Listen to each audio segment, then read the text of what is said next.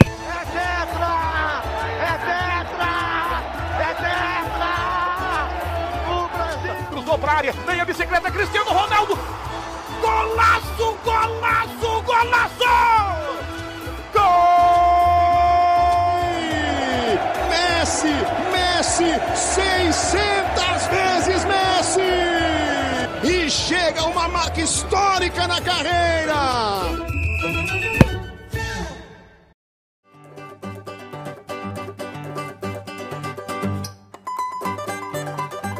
Olá, ouvinte! Seja bem-vindo ao Quinta Divisão, o podcast que com certeza não é de primeira linha. O assunto da vez será sobre o fim da era Messi e Cristiano Ronaldo. E coloca um ponto de interrogação nesse final, hein? E vamos à escalação. No gol, temos o camisa 1, Matheus Klein.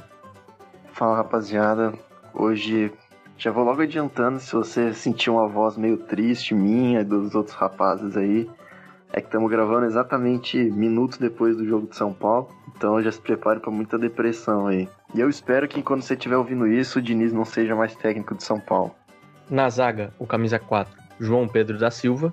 Boa noite aos ouvintes. Gostaria de aproveitar o momento para fazer um elogio ao trabalho do Fernando Diniz, que deve dar muito trabalho para fazer um trabalho horroroso e tão incompetente. Temos também nosso volantão camisa 5, Caio Chiosi. E aí, Vitão, tudo certo? Tudo bem, meus companheiros? Não, não tão bem, mas um prazer estar aqui gravando mais um Quinta Divisão. E bora para mais um, né, galera? Armando as jogadas, o camisa 10, Vitor Tenca, eu mesmo. Bem-vindo ouvinte e bem-vindo aos meus companheiros. Esperem, espero que vocês consigam gravar da melhor forma possível aí nesse momento depressivo. E finalizando o time, o camisa 9, Davi Scatolini. Noite, é, queria dizer que para mim é um profundo desgosto torcer para São Paulo Futebol Clube, mas que é uma tremenda honra gravar o Quinta Divisão, então bora lá. Bom, São Paulo à parte, né? A UEFA divulgou a lista de concorrentes ao prêmio de melhor jogador por posição da última Liga dos Campeões. É, é óbvio que o Bayern de Munique e o PSG dominaram muitas partes do campo, mas para surpresa de muitos, se não de todos, é, para a posição do ataque contamos apenas com Mbappé, Neymar e Lewandowski nessa briga, ou seja, sem CR7 nem Lionel Messi. Uma surpresa para todos nós. Mas e aí, Caião, o que, que você tem para dizer para a gente sobre isso aí? Vai falar de Messi? Bom, Vitão, antes da gente entrar de vez aí na era Messi, a gente tem que lembrar como era o mundo da bola antes né, da era Messi e da era Cristiano Ronaldo, né? E aqui, para eu fazer um recorde de tempo, eu vou pegar o, a partir do ano de 1995, que foi quando as premiações de melhor do mundo, de bola de ouro, passaram a ser entregues para qualquer jogador de qualquer nacionalidade, porque antes era apenas para os europeus. E desde esse período, né, desde 1995 até a, o início da era Messi Cristiano Ronaldo em 2008, é, nunca a gente teve uma disputa focada em apenas dois jogadores a cada temporada. A disputa pelos prêmios, né, eu vou falar daqui a pouco como que funcionava, ela era muito mais acirrada e praticamente a gente tinha um vencedor diferente do outro a cada ano, né? E a, e a cada ano a gente tinha uma disputa entre quatro até cinco jogadores que despontavam como os melhores.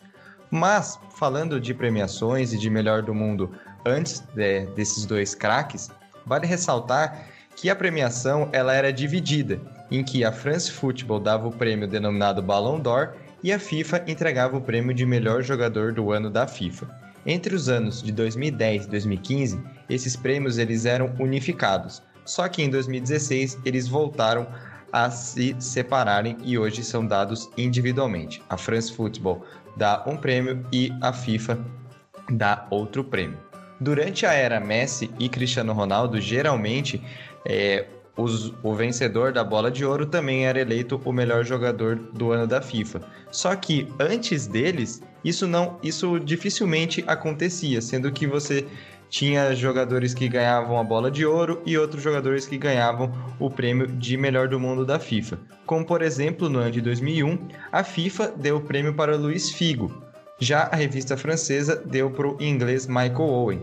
A mesma coisa aconteceu em 2003, quando Zidane recebeu o prêmio da FIFA, só que o Pavel Nedved ganhou a bola de ouro. Mas independentemente dessa questão de premiações, o que eu quero dizer aqui é que no passado a concorrência era muito maior. Você tinha várias equipes com vários craques espalhados nelas que competiam pelos principais títulos europeus e também chegavam muito bem na Copa do Mundo. Como por exemplo, se a gente pegar o recorte ali de 1996, 97 até 2007 aí, né, que foi o, o último ano é, antes dessa era Messi e Cristiano Ronaldo, a gente tinha Zidane, Ronaldinho Gaúcho, Ronaldo, Luiz Figo, Shevchenko, Maldini, um, Henry, Bergkamp, tendo os melhores anos de suas carreiras, né? E decidindo o título de Liga dos Campeões, decidindo Copa do Mundo, como por exemplo, a gente teve o Ronaldo sendo muito decisivo em 2002, mas fazendo uma excelente Copa em 98, o Zidane sendo muito decisivo em 1998 e sendo eleito craque da Copa de 2006, o Rivaldo também fazendo uma excelente Copa de 2002, o Henry destruindo no campeonato inglês. Então, antes do Messi e do Cristiano Ronaldo, a disputa para ver quem era o melhor jogador do mundo era muito mais acirrada. Você tinha vários jogadores que estavam no auge e que tiveram os melhores anos da carreira. Dentro da era Messi e Cristiano Ronaldo, eu, eu não consigo pensar em dois nomes além do Xavi, do Iniesta e talvez o Neymar que incomodassem os dois. Né? Aqui vale uma ressalva de que o Ribéry e o Snyder, cada um teve a sua temporada da vida, como a gente diz, né? mas não, não mantiveram esse nível, essa regularidade, como aconteceu na antes dessa era Messi e Cristiano Ronaldo, quando é, em um, por exemplo, em dois, três anos o Zidane estava muito, muito bem, só que daí o, o Ronaldo ou o Ronaldinho Gaúcho despontavam, então antes a concorrência para ser o melhor do mundo passava por muito mais jogadores ao invés de ser apenas dois como a gente teve hoje, hoje nos últimos anos, né? Vai daí, Vitão. É, se eu não me engano, Canhão, acho que o próprio Ronaldo Fenômeno, né? Se não me falha a memória, disse que se o Messi e o Cristiano Ronaldo tivessem competindo, né, jogando nessa época em que todos esses jogadores que você citou estivessem jogando também, é, o prêmio não seria tão duopólico assim, né? É, mas eu tenho que fazer uma pausa aqui e já tenho que jogar a bola direto pro João, porque ele, ele tem um negócio aí que todo mundo aqui tá querendo ouvir. O que, que é isso aí, João? Primeiramente, eu fiquei responsável por dar uma pincelada na carreira do Cristiano. Já adianto que é uma pincelada, porque de fato é uma carreira longeva e vitoriosa. Então, gostaria de passar por alguns períodos é, dessa carreira e eu nem vou focar tanto em títulos e premiações, mas na evolução do Cristiano Ronaldo como atleta, né?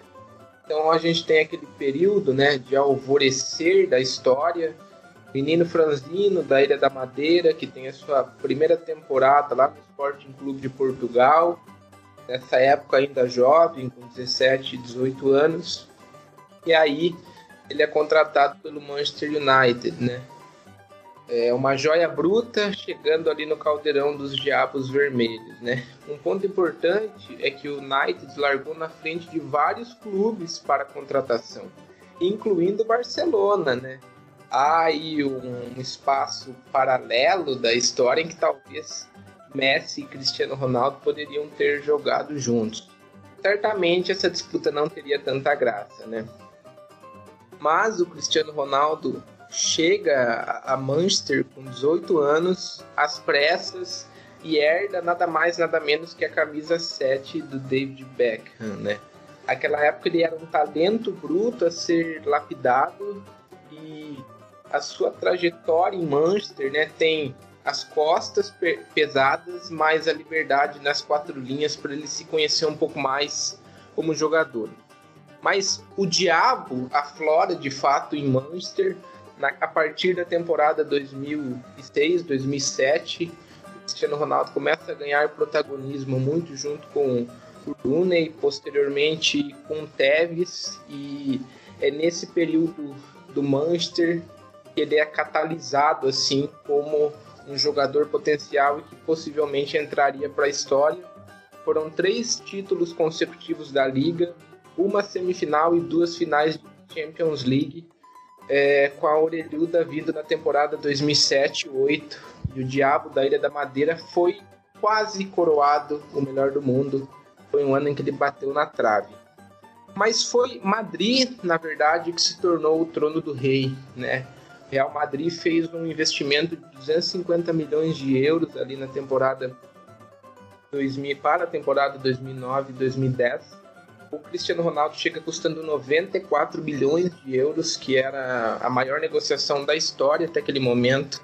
O que era para ser a nova era galáctica ali conduzida pelo Florentino Pérez é, enfrentou aquele Barcelona do Guardiola, não foi uma temporada que trouxe tantos resultados.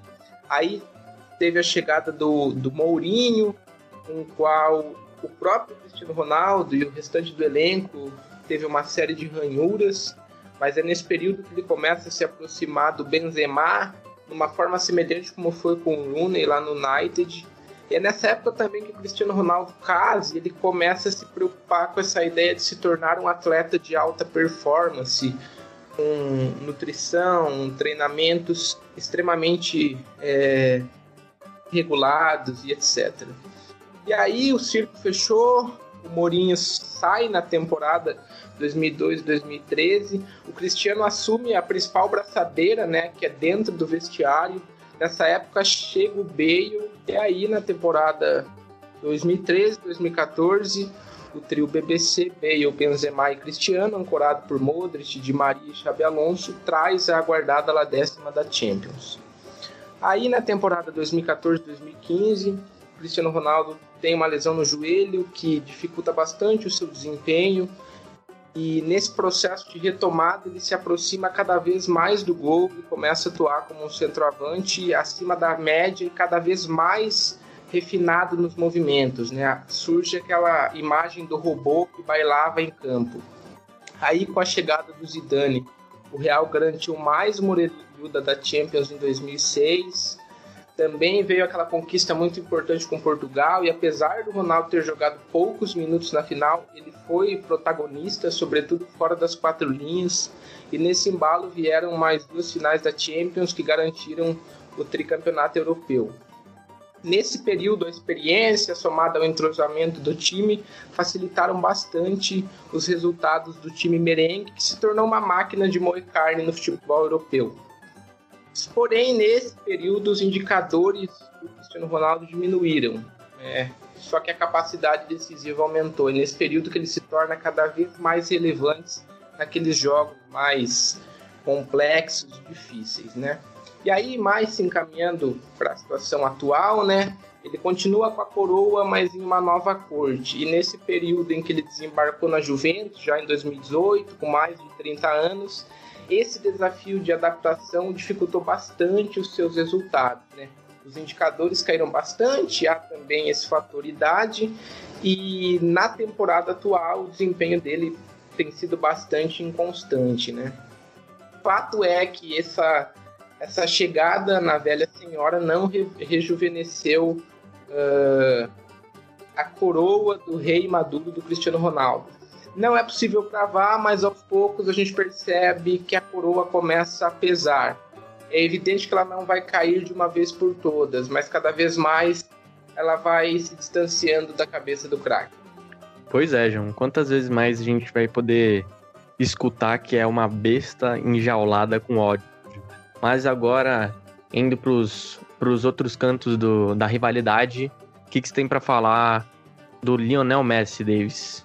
Bora, bora falar de Messi então. E falar de Messi é falar de genialidade, falar de arte. Então bora lá. É, então o Messi nasceu em Rosário, né, na Argentina, uma cidade populosa da Argentina, até uma das mais populosas do país. E ele começou a sua carreira de, de futebolista, de jogador, num time do bairro, né, o Grandoli Clube, que é uma equipe do bairro dele lá em Rosário. Depois, como ele começou a se destacar nesse clube de bairro, ele foi para a categoria de base do Newell's Old Boys, né, que é um dos grandes times da cidade de Rosário, junto com o Rosário Central ali, eles fazem uma rivalidade. E acho que o News é até maior, né? Mas. É, acho não, o News é maior e o, e o Messi sempre foi torcedor do News declarado. Começou a carreira lá. Só que, como ele era muito franzino, etc., ele não conseguiu é, se desenvolver no clube. É, inclusive a gente tem alguns vídeos do Messi jogando pequenininho, assim, com a camisa do News, ele já rabiscando. Eu falei, como que os caras deixou esse moleque escapar, né? É, só porque o moleque era baixinho, mas ele era muito diferenciado, ele fazia muito gol, então eu achei que foi uma decisão muito questionável da diretoria do News Old Boys nesse, nesse aspecto. E aí, se o News Old Boys não, não soube aproveitar, o Barcelona já visualizou, né? E trouxe o talento. Com 13 anos, ele foi morar definitivamente na Espanha, em Barcelona.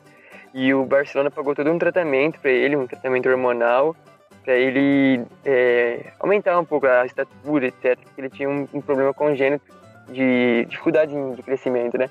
E ele tomou umas injeções e tal, do, dos 12 até os 16 anos. Ele até fala que foi doloroso e tal, mas que valia a pena pelo sonho dele. E é isso, né? Então ele fez isso da base no Barcelona e estreou profissionalmente um amistoso é, do Barcelona contra o Porto em 16 de novembro de 2003. Mas a primeira partida oficial, não, perdão, estreou no time profissional, mas a primeira partida oficial foi 16 de outubro de 2004. É, Barcelona em espanhol, né? O clássico da Catalunha. E nessa época o Messi tinha 17 anos. No dia 1 de maio de 2005, o Messi marcou o primeiro gol com assistência do Ronaldinho, né? Hoje em dia a gente vê esse lance como até um mar poético, assim, de uma troca de bastão entre o Ronaldinho e Messi, etc. Nesse jogo, o Barcelona ganhou de 2 a 0 é, do Albacete, dentro do Camp Nou, né? O primeiro gol do Messi foi no Camp Nou. E eu acho que dispensa comentários lá, né? Do quanto ele é diferenciado, do quanto ele é gênio. É, ele tem seis premiações de melhor do mundo em 2009, 2010, 2011, 12, 15 e 19 é, um monte de premiações individuais, né? Chuteira de ouro a rodo. É, ele é o maior goleador da história da seleção argentina e o maior goleador da história do Barcelona. É, em 2012 ele fez uma coisa assim absurda, que foi 91 gols em 69 partidas, somando seleção e clube. É, é o recorde até hoje, uma coisa assim absurda mesmo, se parar para pensar. No Barcelona ele foi 10 vezes campeão do, campeão do Campeonato Espanhol e 4 vezes da, campeão da Liga dos Campeões sendo que o Barcelona tem cinco, né? Pra você ver a importância dele dentro do Barcelona. É, a seleção é uma parte assim que um pouco polêmica. Algumas pessoas falam que ele não entrega tudo que ele pode, que ele não tem uma carreira muito brilhante. Eu concordo, mas em partes, né? Como eu disse anteriormente, ele é o maior artilheiro da seleção da Argentina. Isso não é pouca coisa, né? A seleção da Argentina é uma das maiores é, do cenário de futebol, então é, é realmente muito grande. Ele levou a Argentina também em algumas finais importantes, em 15 e 16 da Copa América. Nas duas vezes ele perde para o Chile nos pênaltis, né? Complicado. E em 2014, uma final de Copa do Mundo contra a Alemanha. Então, é por detalhes, ele não consegue conseguir um título importante com a sua seleção, né? Então, eu acho que esse discurso de que ele é um total desastre, hum, não sei, fico meio com o pé atrás em relação a isso. E ele também tem um prêmio Laureus, que é tipo um Oscar do esporte. Ele ganhou em 2019 junto com o Lewis Hamilton, né? O piloto de Fórmula 1. É, a, a, situação atual do Messi, né, que todo mundo já está acompanhando, ele teve um pouco de problemas com o Barcelona, principalmente depois dos, dos vexames, né? E sendo a gota d'água esse 8 a 2 pro Bayern de Munique na, Liga dos Campeões, mas ele acabou ficando, né? Uma questão contratual ali, ele não quis acionar o time da vida dele, como ele disse, na justiça, então ele continua no Barcelona por pelo menos mais uma temporada. E eu queria colocar aqui algumas informações aqui soltas sobre o Messi, né? Maior artilheiro da seleção argentina, maior artilheiro do Barcelona, jogador com mais títulos na história do Barcelona, jogador mais vezes eleito melhor do mundo, é, jogador com mais chuteiras de ouro da UEFA, maior artilheiro da história do Campeonato Espanhol, maior artilheiro de uma edição de Campeonato Espanhol, maior número de gols marcados em um mesmo ano, que foi aqui de 2012, maior número de gols em uma só temporada europeia. Aí ele é o segundo maior artilheiro da Liga dos Campeões, aí o Cristiano fica na frente, né? Um tema interessante pra gente analisar. E é o maior artilheiro da história do El Clássico, com mais e maior artilheiro da história do El Clássico e na carreira toda ele tem mais de 700 gols. Um absurdo. Toca a bola de novo pro Vitão. 91 gols em 69 jogos não é pouca coisa não, hein? Mas, agora que a gente falou de tudo isso e da possível queda de, desses dois ícones do mundo do futebol, Mateusão vai dar uma explanada aí pra gente sobre quem poderia chegar e habitar esse trono aí. Bom, a gente falou um pouco como o mundo era antes, durante, e agora vamos falar um pouco como ele deve ser depois do dessa era CR7 Messi. É, só lembrando, né, não podia deixar passar, o São Paulo foi pela primeira vez campeão da Libertadores em cima desse News aí, quando ainda era grande, né? Agora não é mais. Bom, mas é, vale lembrar que toda previsão ela é, é quase certa que daqui uns anos a gente vai olhar para trás e falar: Nossa, lembra quando eu falei que aquele cara ia ser o novo Cristiano?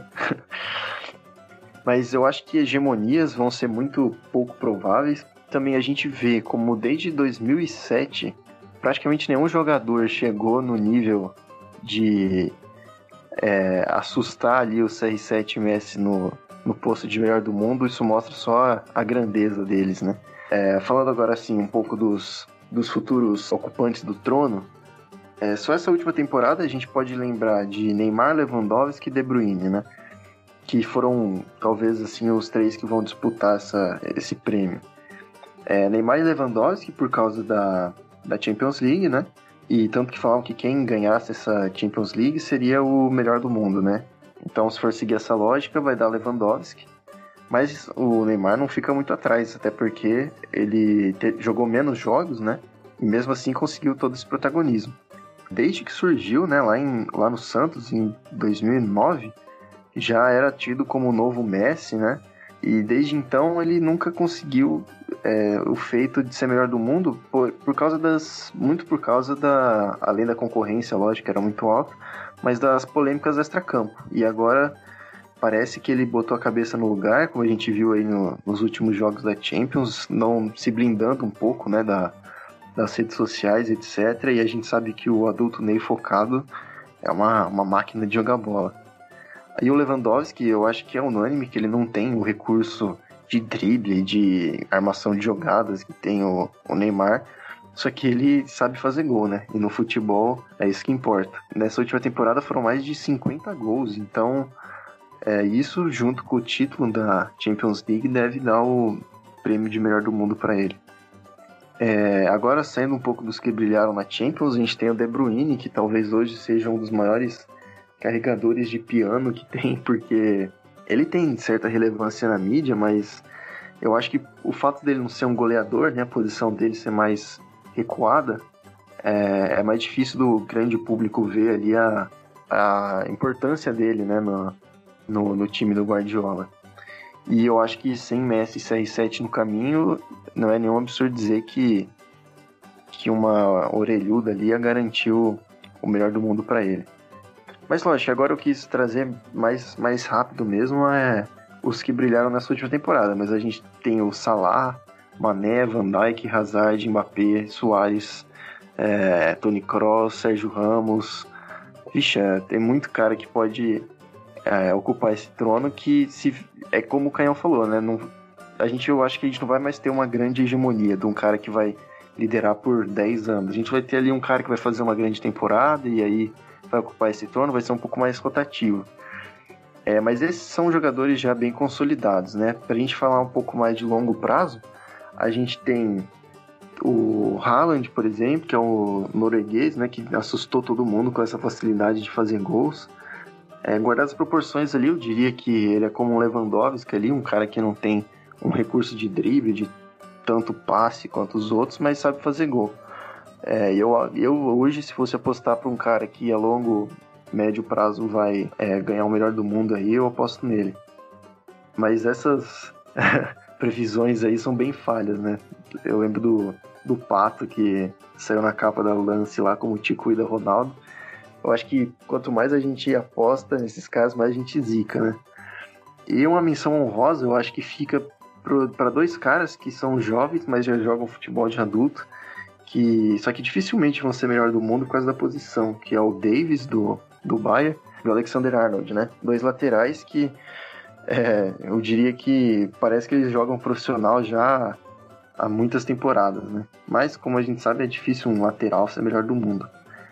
Isso aqui foi um preparando uma caminha aí para o nosso debate. Algumas opções aqui que vocês têm para escolher quem que é esse sucessor Haaland, Davis, Arnold, De Bruyne, Neymar, Mbappé. Vamos lá, agora é com vocês aí. Exato, e se vocês conseguirem tirar algum coelho da cartola aí, também podem dizer pra gente quais são os palpites de vocês. Além disso, a gente também tem que perguntar, né? Para vocês, quem vocês preferem mais, Cristiano Ronaldo ou Messi? E se vocês concordam com essa ideia de que a gente está vivenciando já o fim de uma era. Bom, gente, primeiro eu queria fazer uma errata aqui. Eu falei que eu cravei, né? News Old Boys maior que o Rosário. Eu dei uma pesquisada, não é bem assim, não. Os dois são meio. É difícil, não tem um maior, não. Eu me. É, ejaculação precoce e fiquei emocionado. Voltando aqui é, para o nosso debate, eu diria, é, Matheus, respondendo a sua pergunta, que o nome assim que eu, que eu vejo que já tem um caminho bem amparado, amparado não, bem pavimentado assim em direção ao, ao trono, né? Essa hegemonia, uma hegemonia não, mas uma uma importância, uma relevância bem grande é o Mbappé, né? Um cara que tem 21 ou 22 anos e já foi campeão da Copa do Mundo, é, já chegou em final de Champions e protagonista da seleção do clube, todo mundo de olho. É, e desde quando ele tinha, sei lá, 17, 18 já encantava todo mundo e e faz tanto tempo que a gente vê ele jogando em alto nível que parece que ele é até mais velho, né? Mas o moleque é novo ainda e tem muito, muito futebol. E ao contrário de algumas pessoas falam que ele só corre, não é craque, não, ele é craque sim, muito craque ainda. É, o Haaland também, como você disse, também monstro. E agora respondendo a pergunta do Vitão, as duas do Vitão, eu ainda não sei qual deles vai ser o maior, né? Porque mim os dois estão meio que no mesmo patamar, Cristiano e Messi de, maior, de maioridade, importância na história do futebol. É, você tem que esperar acabar a carreira dos dois, né, analisar os números, etc, etc. Agora, é, em relação ao melhor, para mim, é Messi. Apesar de gostar muito do Cristiano, para mim o Messi é, é melhor. Tem um futebol que eu gosto mais. Mas, de novo, maior eu ainda não sei. Tive que ficar em cima do muro, não tem jeito. E a última pergunta do Vitão é se a era deles está acabando. Eu acho que é inegável que tá, se caminhando para um fim, mas eu acho que ainda não é o fim, né? O Messi ainda eu acho que ainda tem mais uns 4, 5 anos aí de futebol. E o Cristiano também, uns 3, 4 ali. Pra... E, e eles, quando estão em campo, são, são isso que a gente mostrou aí, né? Diferenciados. É, Davis, eu, eu acho que assim, hoje em dia, assim, pegando o panorama futebolístico atual, é difícil você apontar alguém que está muito fora da curva, assim, que você possa olhar muito mais para frente, possa ser considerado o melhor do mundo, né?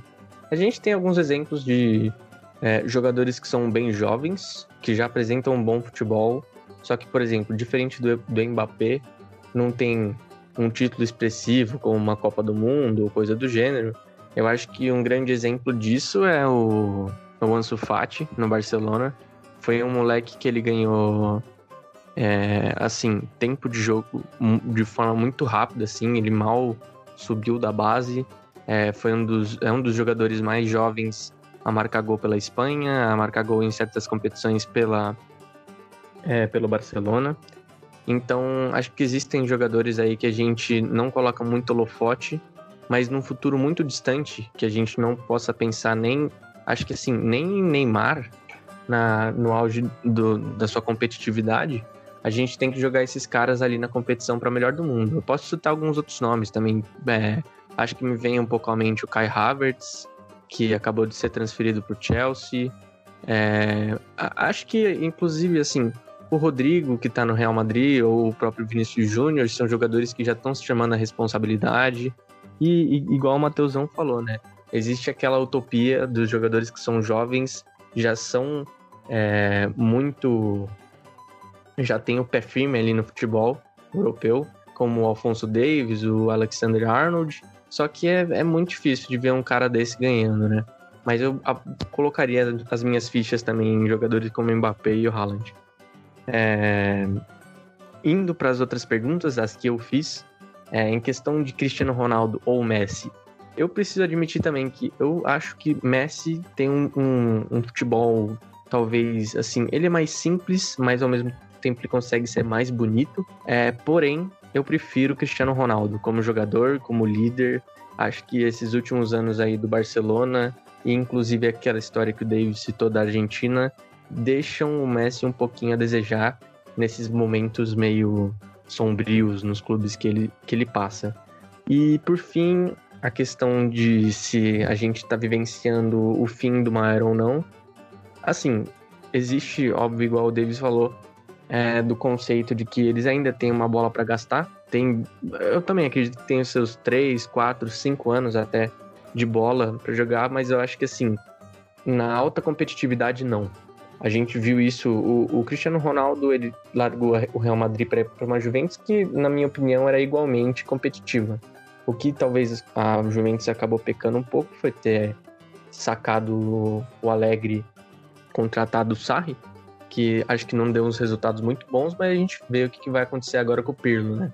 E aí, na outra mão, a gente vê o que vai acontecer com o Messi e o Coleman.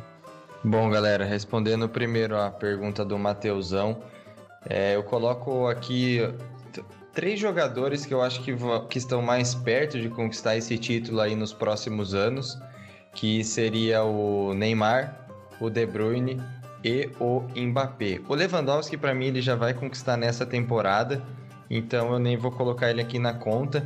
E também eu coloquei o nome desses três pensando na regularidade e naquilo que eles já apresentaram. Né? O Neymar sempre mantém um nível de atuação tecnicamente muito bom, o Mbappé despontou recentemente e vem jogando muito bem, e o De Bruyne é o grande organizador do Manchester City, que foi protagonista na, no, no maior campeonato é, de pontos corridos do mundo, que é a Premier League.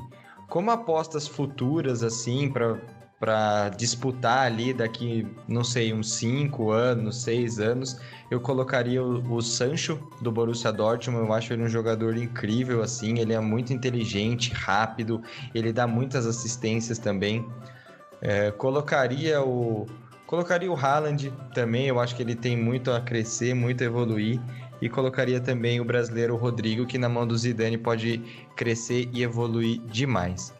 É, agora, com, a, com relação às perguntas do Vitão, é, a gente já tá, tá vendo o fim dessa era, né? Eu vou, vou no barco aí junto com o Davis nessa, de que o Messi tem ali mais uns quatro anos de alto nível, o Cristiano Ronaldo um pouco menos por causa da idade, mas ele compensa no físico, então, não sei, mais uns três anos ali para o Cristiano.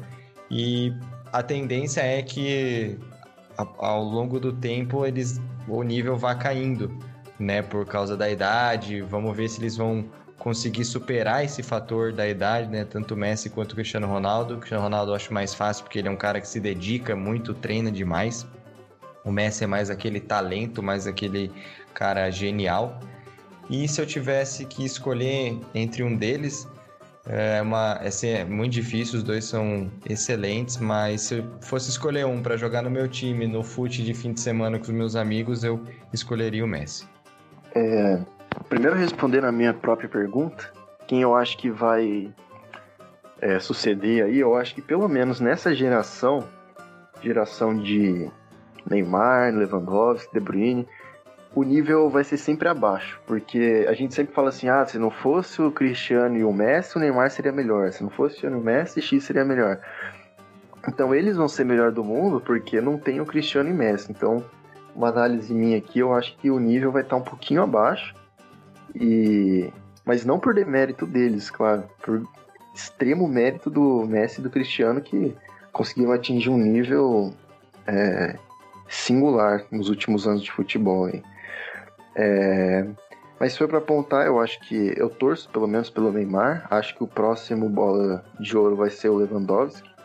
E daí para frente, para pensando mais em longo prazo, eu sinceramente não gosto de apostar em, em jogadores recém é, contratados para a Europa, no caso dos sul-americanos, ou que subiram profissional há pouco tempo, porque eu acho que isso é a probabilidade de ser zicar o cara é muito grande. É, existem muito mais novos Messis e novos Cristianos que não deram certo do que os que deram certo, né? Então, mas mesmo assim, contradizendo tudo que eu falei, eu, eu acho eu torço pelo Haaland, acho que é um cara, futebol dele, esse negócio de centroavantão que bate pro gol, eu gosto. Então, torço por ele, gosto dele. O Mbappé também acho que já é uma realidade, não é nenhuma promessa. É, respondendo a pergunta do, do fim da era, eu acho que sim. É, principalmente porque o Cristiano foi para uma Juventus que é, tem, é inegável que tem um pouco menos de mídia do que o Real, por motivos de jogar um campeonato nacional um pouco mais fraco, né? É, que pelo menos não tem tanta mídia, eu acho que ele se escondeu um pouco lá. e vai precisar penar muito na Champions League, por exemplo, para para conseguir ter uma notoriedade a ponto de ser campeão da. Oh, ser bola de ouro, melhor do mundo. A outra pergunta era.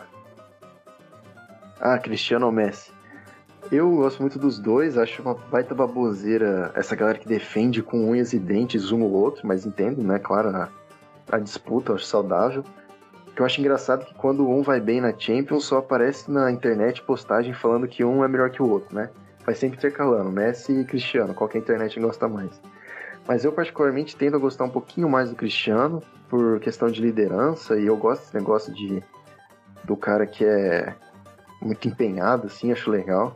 Bem motivador, assim, não sei. Mas é, acho que é isso. O Prague aí pra desempatar pra gente.